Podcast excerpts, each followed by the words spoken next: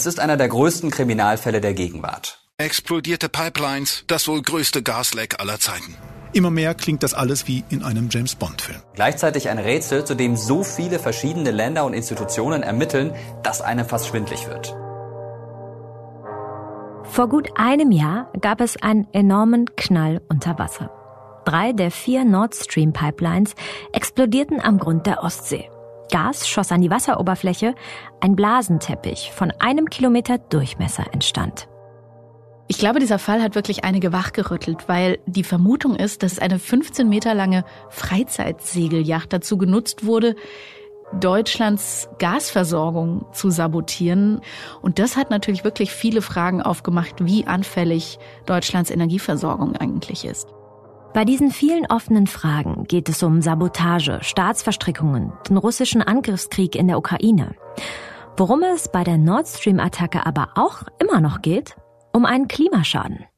Eine Katastrophe dieser Größenordnung hat es im letzten Jahrzehnt weltweit nicht gegeben. Welche Schäden die Nord Stream-Explosion am Klima und an der Umwelt genommen hat und warum die Explosion zynischerweise vielleicht auch etwas Gutes gebracht hat, darauf schauen wir heute im Klimabericht.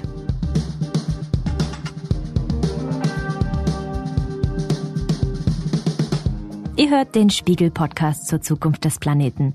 Ich bin Regina Steffens.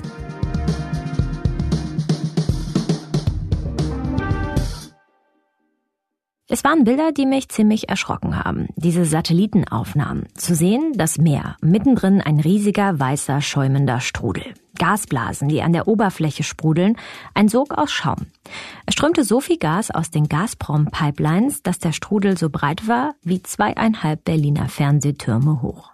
Was wissen wir heute über die Klimaschäden durch das Leck? Und hätte man die Klima- und Umweltschäden vielleicht sogar verhindern können? Darüber spreche ich mit Sascha Müller-Krenner von der Deutschen Umwelthilfe.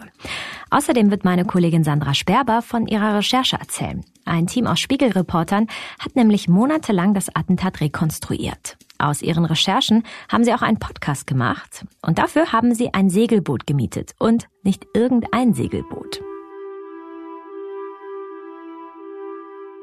Wir sind unter Deck. Auf einem großen Holztisch vor uns liegen Nudelpakete für ein paar Tage auf See. Vor gut einem Jahr soll auf demselben Tisch Sprengstoff gelegen haben. Und zwar der Sprengstoff, der die Welt vor eines der derzeit größten politischen Rätsel gestellt hat. Die Segelyacht heißt die Andromeda und wie wir hier gerade aus dem Podcast-Ausschnitt gehört haben, ist sie die heißeste Spur im Fall Nord Stream. Wie brisant der Fall immer noch ist, merkt man auch im Umgang von ganz oben. Auf Ansage des Kanzleramts werden die Ermittlungen streng geheim gehalten. Ich glaube, ich kann sagen, es gibt ein großes Rechercheteam bei uns hier im Haus, also Dutzende Leute, die da beteiligt waren. Gleichzeitig tun sie sich wahnsinnig schwer, da was herauszufinden. Also viele der Kollegen, die schon seit Jahren in solchen Fällen recherchieren und mit Geheimdiensten zu tun haben, sagen, es gab eigentlich noch nie einen Fall, der so geheim gehalten worden ist, wie dieser Fall der Nord Stream Pipeline Sprengung. Ähm, und da sickert also ganz, ganz wenig von den Ermittlungen nach draußen. Für den Podcast ähm, haben wir dann die Yacht gemietet, auf der die mutmaßlichen Täter unterwegs gewesen sind und sind mit dieser Yacht an Orte gefahren, an Häfen gefahren, wo die mutmaßlichen Saboteure auch gewesen sein sollen, haben da versucht, mit Zeugen zu sprechen und noch mehr herauszufinden. Denn das ist jetzt bislang die Theorie der Ermittler, dass eben diese Yacht in Deutschland angemietet wurde und dann genutzt wurde, um damit Tauchequipment und Sprengstoff zu transportieren. Und dann soll eben die Besatzung dieser Yacht oder ein Teil von denen von der Yacht aus zur Pipeline getaucht sein, dort Sprengladungen angebracht haben.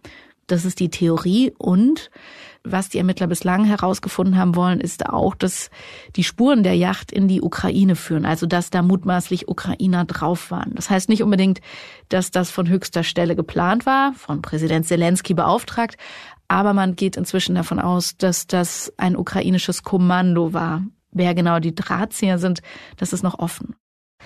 Sascha Müller-Krenner, den Bundesgeschäftsführer der Deutschen Umwelthilfe, hat das Leck damals direkt beunruhigt und tut es ehrlich gesagt immer noch. Warum, das hören wir noch. Aber als erstes habe ich ihn in unserem Gespräch gefragt, wie groß war der Klimaschaden denn jetzt?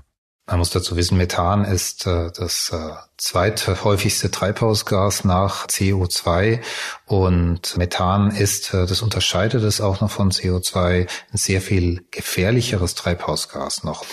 Was auf der anderen Seite eben auch heißt, wenn man jetzt solche Lecks vermeidet, kann man sehr viel Gutes für das Klima tun. Jetzt ist es kein Leck in einer Pipeline gewesen wegen schlechter Wartung, sondern es hat wahrscheinlich einen Terroranschlag gegeben. Trotzdem, was da jetzt passiert ist, das sind ungefähr 120.000 Tonnen Methan in der Atmosphäre gelandet und es spricht im jährlichen Ausstoß einer deutschen Großstadt, also was in der deutschen Großstadt für die Heizung, zum Beispiel auch für die Industrie verwendet wird.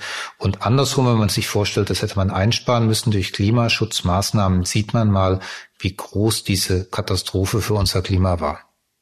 Man könnte auch argumentieren, Sie haben gerade schon gesagt, den Vergleich einer Stadt, vor allem Heizungen, die dort äh, betrieben werden. Ja gut, das Gas wäre ja so oder so verbrannt worden in Heizungen. Gas ist ja ein fossiler Energieträger und wenn CO2 jetzt verbrannt wird, zum Beispiel in einer Heizung oder in einem Gaskraftwerk, dann entsteht daraus CO2. Jetzt ist CO2 auch ein Treibhausgas, aber gerechnet jetzt über die Verbleibdauer in der Atmosphäre, wenn man mal auf die nächsten 20 Jahre blickt, ist Methan 80 mal so schädlich für äh, unser Klima. Der Treibhausgaseffekt ist 80 mal so stark wie bei CO2. Also durch die Verbrennung von Methan reduziert man die Klimaschädlichkeit von Methan. Wenn es aber direkt entweicht in der Atmosphäre, zum Beispiel durch so einen Unfall, hat man, wie gesagt, diesen katastrophalen Effekt aufs Klima. Und deswegen ist das übrigens eine ganz, ganz wichtige politische Aufgabe, dass man beim der Förderung von Erdgas, beim Transport von Erdgas eben solche Leckagen vermeidet, dass man das erstmal überwacht, dass es gemeldet wird, dass die Anlagen repariert werden. Da wird gerade in der EU über eine neue Verordnung verhandelt. Da erhoffen wir uns auch erste Fortschritte. Aber das gilt dann natürlich für Europa. Das gilt dann nicht für die Gasförderung in Russland, in den USA durch Fracking. Also dieses ganze System Gas ist extrem schädlich für unser Klima. Sie waren ähm, eine der wenigen, die Berechnungen angestellt haben, wie viel Methan wirklich entwichen ist. Warum war das überhaupt schwierig auch herauszufinden? Wir waren ja schon mitten im Krieg. Es war jetzt auch schon nach dem Zeitpunkt, nachdem Russland aufgehört hat, Gas an Deutschland zu liefern, aber es war weiterhin sehr viel Gas in der Pipeline. Wie viel genau in der Pipeline war, das weiß nur das Unternehmen Gazprom. Das ist nicht sehr transparent. Da gibt es keine genauen Zahlen. Jetzt weiß man auch nicht genau, wie viel Gas entwichen ist. Man hat ja kein Messgerät jetzt an diese große, an diesen großen Strudel, den man von den Bildern kennt, gehalten. Es gibt also nur grobe Abschätzungen. Ein Teil des Gases ist wahrscheinlich auch in der Pipeline verblieben. Dadurch, dass dann Wasser eingeströmt ist, gibt es noch so Gasblasen. Die sind da wahrscheinlich immer noch drin. Jetzt war da unter eine Explosion in ungefähr 100 Metern Tiefe da mehrere Explosionen und da war es natürlich in der Zeit, in der das Gas ausgetreten ist, das hat insgesamt eine knappe Woche, sechs Tage gedauert, unmöglich Taucher runterzuschicken. Ähm, es, äh, das Gas ist unter hohem Tempo ausgeströmt, man wusste nicht, ob es noch weitere Explosionen gibt. Taucher sind im Auftrag des Bundesumweltamtes und im Auftrag von Greenpeace in rund 80 Meter Tiefe zu den Explosionsstellen hinabgestiegen. Das Leck nachträglich zu untersuchen ist anspruchsvoll. Sandra und ihre Kolleginnen und Kollegen haben ja das Attentat rekonstruiert und dabei auch recherchiert, wie schwierig es ist, bis zu den Pipelines zu kommen, ob als mutmaßlicher Attentäter oder als Wissenschaftler man hat schon ein Gefühl dafür bekommen, die Ostsee ist natürlich sehr, sehr unterschiedlich, aber das ist schon sehr, sehr herausfordernd. Ne? Das ist mitten auf dem Meer, das ist nicht irgendwo in der Nähe der Küste. Die Pipeline ist da irgendwo in der Tiefe versenkt. Wir hatten auch eine Menge Wind und durchaus ziemlich viel Wellengang. Und da muss ich sagen, da fühlt man sich schon ziemlich einsam da auf der Ostsee. Also da sind dann an dieser Stelle, wo die Pipeline verläuft und wo sie gesprengt worden ist, sind wirklich nicht mehr viele Schiffe unterwegs. Wir haben zeitweise gar kein Schiff gesehen oder vielleicht mal so am Horizont irgendwo ein Tanker. Ähm, da unten ist es komplett dunkel, man sieht wirklich nichts. Also man muss an so einer Leine abtauchen, um überhaupt die Pipeline zu finden. Die Ostsee ist kalt, das hat mir auch nochmal ein Taucher für den Podcast gesagt. Und so ein Tauchgang in 80 Metern Tiefe, das sagte mir der Taucher, das ist richtig Hochleistungssport. Äh, man muss da unten auch richtig lang bleiben, also Abtauchen ist das eine, dann da unten arbeiten. Aber der Körper braucht dann sogenannte Dekompressionsstopps, also gewisse Zeit wieder beim Auftauchen. Das heißt, du bist Stunden unter Wasser. Es ist auch nicht so leicht, die Pipelines zu finden. Man geht davon aus, dass sie vielleicht auch da unten desorientiert waren und eine Pipeline ist unbeschädigt geblieben, die vielleicht gar nicht richtig getroffen haben. Die Experten sagen also, das ist machbar, aber eben nur mit der passenden Ausbildung und wirklich Profi-Ausrüstung und selbst dann ist es schwierig. Der Klimaschaden wurde von verschiedenen Organisationen unterschiedlich beziffert. Das Umweltbundesamt geht von 300.000 Tonnen aus. Das entspricht einem Prozent der gesamten deutschen Emissionen aus dem Jahr 2021. Chinesische Wissenschaftler haben Satellitenaufnahmen ausgewertet und kamen auf 220.000 Tonnen Methan. Das Leibniz-Institut für Ostseeforschung Warnemünde hat für den Spiegel ausgerechnet, dass es 330.000 Tonnen Methan gewesen sein sollen. Das entspricht 17 Prozent der deutschen Methanemissionen im Jahr 2021. Hätte es eine Möglichkeit gegeben, diesen Schaden zu verhindern? Wir haben uns damals ja angeschaut, was passiert. Man hat diese riesige Blase gesehen und wusste, das geht jetzt in ein paar Tage so. Und ein Vorschlag, den wir gemacht haben, ist, dass man dieses Gas einfach abpumpt aus der Leitung. Das hätte man natürlich nur auf der deutschen Seite machen können, nicht auf der russischen. Aber ein ganz, ganz großer Teil des Gases, den hätte man abpumpen können ins deutsche Gasnetz, dann nutzen und äh, dann wäre dieses Methan zumindest nicht in der Atmosphäre gelangt. Das hat man damals nicht gemacht. Ich glaube vor allem, weil man gesagt hat, man weiß jetzt nicht so richtig, wenn dieses Gas in der Kriegssituation gehört. Das war ja schon ein Zeitpunkt, wo die Nord Stream 2 AG auch schon im Insolvenzverfahren war. Aber ich glaube, da hätte man einfach als Notfallmaßnahme für das Klima einfach mal was machen müssen und sich über die rechtlichen Konsequenzen anschließend Gedanken machen. Und da hätte man sicher eine gute Lösung gefunden. Wie ärgerlich eigentlich im Nachhinein. Es ist sehr ärgerlich deswegen, weil wir ja mit ganz großem Aufwand jetzt auch den Verbrauch von Methan oder von Erdgas versuchen an anderer Stelle zu verringern. Wenn man sich mal überlegt, wie viel Geld wir jetzt zum Beispiel da reinstecken, dass neue Wärmepumpen installiert werden, um Erdgasheizungen zu ersetzen mit großen Förderprogrammen, hier hätte man mit einem relativ geringen Aufwand sehr viel auf einen Schlag für das Klima tun können und hätte schon mal für eine deutsche Großstadt sozusagen das Methan einsparen können. Sie hatten den Vergleich eben genannt. Kurze praktische Frage zu dem Abpumpen. Wäre das Ganze einfach praktisch möglich gewesen? Die Leitung war ja zumindest teilweise gefüllt und eben auch von Russland bei St. Petersburg bis Lubmin in Mecklenburg-Vorpommern. Und wenn man jetzt den Hahn aufgedreht hätte, wäre ein Teil des Gases jetzt auch automatisch ohne weitere Pumparbeiten eben ins deutsche Gasnetz geflossen. Und sowas wird natürlich überwacht. Also zu dem Zeitpunkt, bis dann das Meerwasser angekommen wäre, das hätte man schon gemerkt, das hätte man schon machen können. Jetzt bin ich hier kein Gastechnikingenieur, aber ich bin mir ganz sicher, dass es eine Möglichkeit gegeben hätte, zumindest einen Teil des Gases sicher abzupumpen und damit auch sicher für die Atmosphäre. Ist der Klimaschaden denn abgeschlossen? Das Methan, was entwichen ist, das ist in der Atmosphäre, der Schaden ist getan.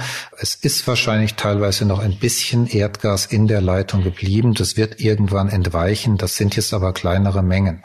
Und ganz grundsätzlich äh, verbleibt da jetzt auch kein Methan im Wasser. Das hat sich entweder zu kleinen Teilen gelöst, es ist auch nicht giftig oder ist es eben in die Atmosphäre entwichen. Das war jetzt ein Einmaleffekt, der negativ für das Klima war, aber es weist natürlich darauf hin, dass diese Infrastruktur sehr, sehr störanfällig ist. Sie ist anfällig, äh, was Leckagen angeht, sie ist anfällig, was Terroranschläge geht.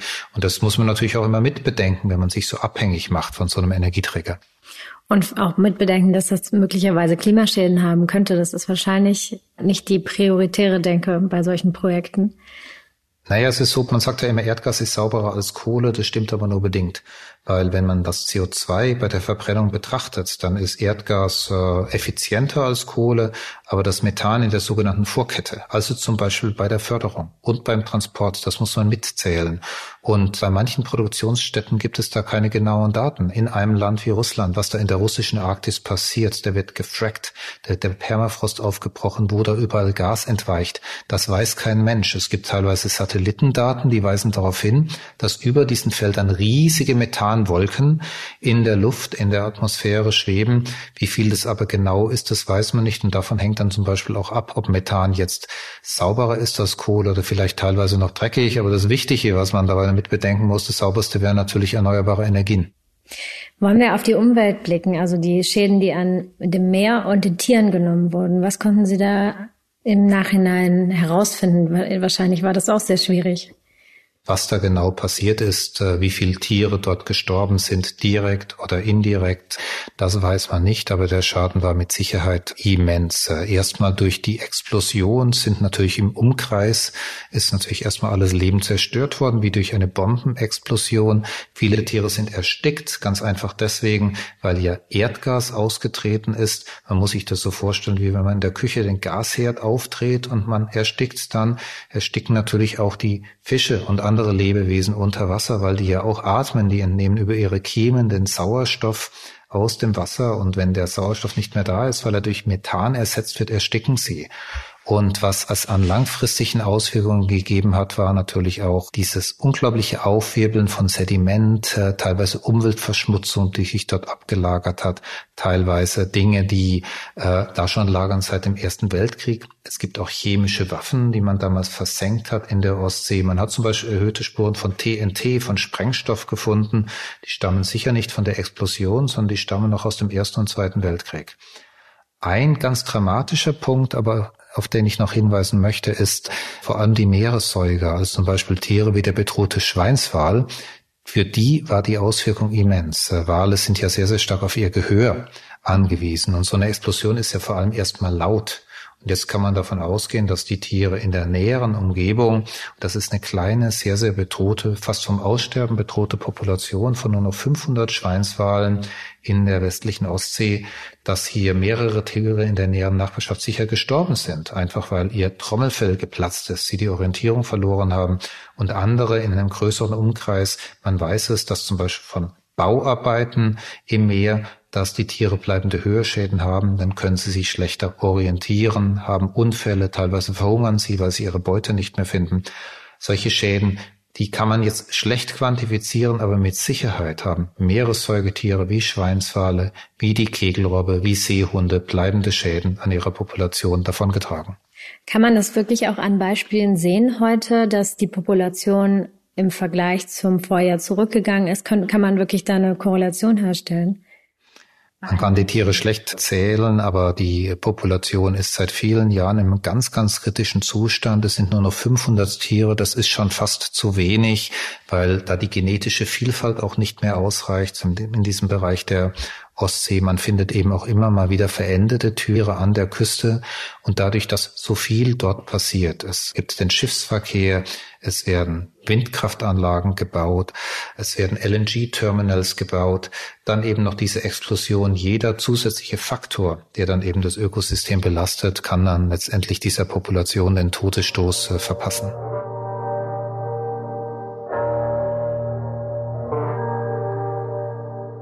Hat das Attentat auch irgendetwas Gutes bewirkt? Das mutmaßliche Attentat?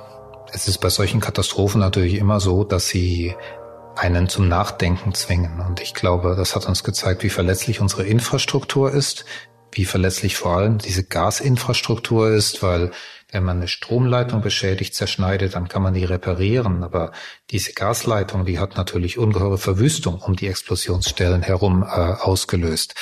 Und es hat aber sicher auch darauf hingewiesen, dass ein Ort wie die Ostsee, man denkt sich immer, das ist das große weite Meer, aber die Ostsee ist schon ganz schön industrialisiert. Sie ist sehr, sehr stark genutzt. Ähm, es gibt da wenig unberührte Natur, die übrig ist. Es gibt viel zu wenig Meeresschutzgebiete, wo sich eben Fischarten, die wir auch brauchen für die Fischerei oder eben bedrohte Tiere wie der Schweinswal erholen können, regenerieren können, wo die Population dann wieder wächst. Deswegen müssen wir bei der Planung, ist auch für Projekte, die wir auch wollen, wie zum Beispiel zusätzliche Windenergieanlagen, ganz, ganz stark darauf achten, dass es eine ordentliche Raumplanung gibt, wie auf dem Land, dass es hier also Schutzzonen gibt, dass es Nutzungszonen gibt und dass man die Nutzungszonen natürlich nicht dorthin baut, wo die höchste biologische Vielfalt ist, sondern hier dann auch ein Miteinander von Natur und menschlicher Nutzung ermöglicht. Ein, naja, guter Effekt des Attentats wäre dann immerhin, der Fokus auf erneuerbare Energien hat sich verschärft und der Druck, vom Gas wegzukommen, hat zugenommen. Es gab eine Stelle, das war wirklich beeindruckend, da sind wir mit dem Boot, das 15 Meter lang ist und ja auch einen hohen Mast hat, dann nochmal zwischen so Windrädern direkt durchgefahren. Man kann ja auch mit dem Boot zwischen den einzelnen Windrädern durch, ne? das ist nicht abgesperrt. Und die waren einfach nochmal gigantisch verglichen mit den ähm, mit der Segelyacht. Und da waren wir also zwischen diesen Windrädern, habe ich mich umgeschaut und es gab nochmal zwei weitere Stellen, wo ich Windparks gesehen habe, die wie gesagt zum Teil im Bau waren. Ähm, aber da ist mir schon klar geworden, da entsteht gerade einiges. Ähm, das wird tatsächlich immer wichtiger. Und was man natürlich auch sieht, wenn man auf Seekarten guckt und immer mal wieder schaut, wo ist denn eigentlich die Pipeline, was verläuft hier alles so am Boden, da sieht man auch, dass da eine Menge Stromkabel, Unterseekabel liegen. Also dieses Thema, die Pipeline ist eigentlich das wussten wir, dass die da irgendwo liegt. Das merkst du eigentlich nicht. Was viel, viel präsenter ist da auf der Ostsee, ist tatsächlich die, die Offshore-Windanlagen. Aber auch diese kritische Infrastruktur der Offshore-Parks ist angreifbar. Hundertprozentiger Schutz vor Sabotage? Schwierig. Gerade auch die Klimakrise macht neue Konflikte in der Ostsee und der Nordsee auf. Das hat zumindest der Fregattenkapitän und Militärexperte Göran Swistek meinen Kollegen gesagt. Zum Beispiel, wenn es darum geht, den Meeresboden dafür zu nutzen, CO2 darin zu speichern. Worüber auch die deutsche Bundesregierung nachdenkt und worüber wir hier im Podcast auch schon mal berichtet haben. Sind da andere Klima- oder Umweltschäden noch möglich jetzt in der ähm, in dem Ausbau von erneuerbaren Energien? Die sind ja auch auf eine gewisse Art anfällig, indem man Kabel durchschneidet zum Beispiel. Man muss bei allen diesen Infrastrukturmaßnahmen immer zwischen zwei Phasen unterscheiden. Das eine ist die Bauphase und da kann man zum Beispiel sehr, sehr viel machen, indem man vor allem die Lärmbelastung reduziert. Es gibt inzwischen für die Verankerung von Plattformen, zum Beispiel für Offshore-Windenergie, gibt es inzwischen sehr, sehr lärmschonende Methoden, dass man eben nicht mehr mit einem Hammer dort unten die Plattform verankert, sondern diese Dinge eher mit Gewichten oder auf andere Weise befestigt. Äh, das ist dann vor allem eben für Meeressäuger wie den Schweinswal ganz, ganz wichtig. Das ist das eine, dass man versucht, bei den Bauarbeiten schonend vorzugehen, ob es jetzt um eine Pipeline geht, ob es jetzt um eine Plattform geht oder um andere Dinge. Und das Zweite ist natürlich, dann steht diese Anlage da. Und dann sollte man sie natürlich dort planen, wo äh, es einigermaßen kompatibel ist mit der biologischen Vielfalt, also nicht mitten im Naturschutzgebiet, sondern an anderen Stellen und im Betrieb kann man auch viel machen. Es gibt zum Beispiel inzwischen auch die Möglichkeit zu sagen, man macht um Offshore-Plattformen Schutzzonen herum. Da können sich überfischte Fischarten erholen. Man kann auch Dinge anbieten wie Aquakultur, dass man an der Plattform neue künstliche Riffstrukturen bildet für bestimmte Arten, für Muschelarten, für Austern. Da gibt's viele gute Ideen. Eine wirtschaftliche Entwicklung unserer Meere ist auch möglich mit der Natur, aber man muss es natürlich von Anfang an im Sinne einer Raumplanung einer geordneten mitdenken. Ich sag mal analog auch der Landwirtschaft am Land. Nicht alle Landwirtschaft ist naturschädlich. Es gibt auch Landwirtschaft mit der Natur und so ist es dann eben auch mit der Entwicklung der Meere. Das war der Klimabericht für diese Woche. Und wenn ihr jetzt Lust habt, den Podcast von Sandra und dem Spiegel Nord Stream Team zu hören, dann kann ich euch schon mal sagen. Um das hier wird es weiterhin noch gehen. Also es wird natürlich Details geben, wie es ist, mit der Andromeda unterwegs zu sein, aber wir schauen natürlich auch auf alle anderen Theorien. Also es gibt ja schon viele Leute, die auch das mit der Andromeda anzweifeln. Wie kann das sein von so einem kleinen Boot, dass die da runtertauchen und die Pipelines finden? Es geht auch um Warnungen, die es vorab gab. Wussten Geheimdienste Bescheid oder haben gewarnt und wir gucken natürlich ganz genau darauf, wo führen die Spuren hin? Welche Indizien gibt es, dass die in die Ukraine führen und was bedeutet das dann auch für Deutschland natürlich und für unsere Unterstützung der Ukraine? Den Link zu Operation Nord Stream findet ihr in den Show Notes. Der Podcast hat vier Folgen. Die ersten beiden sind schon bei spiegel.de und überall, wo es Podcasts gibt, zu hören. Bei Spiegel Plus könnt ihr auch schon weiterhören. Dort gibt es seit gestern die dritte Folge. Außerdem noch ein kleiner Veranstaltungshinweis. Der Spiegel veranstaltet nächste Woche in Zusammenarbeit mit der Boston Consulting Group eine Klimakonferenz, die live auf spiegel.de gestreamt wird. Es sind unter anderem Wirtschaftsminister Robert Habeck und Landwirtschaftsminister Cem Özdemir zu Gast. Mehr Infos und den Livestream findet ihr auf spiegel.de slash Klimakonferenz. Ich sage Danke an Sandra Sperber, Mareike Heinz und Janis Schakarian, die an dieser Folge mitgearbeitet haben. Produktion und Sounddesign kommen von Philipp Fackler. Bis nächste Woche.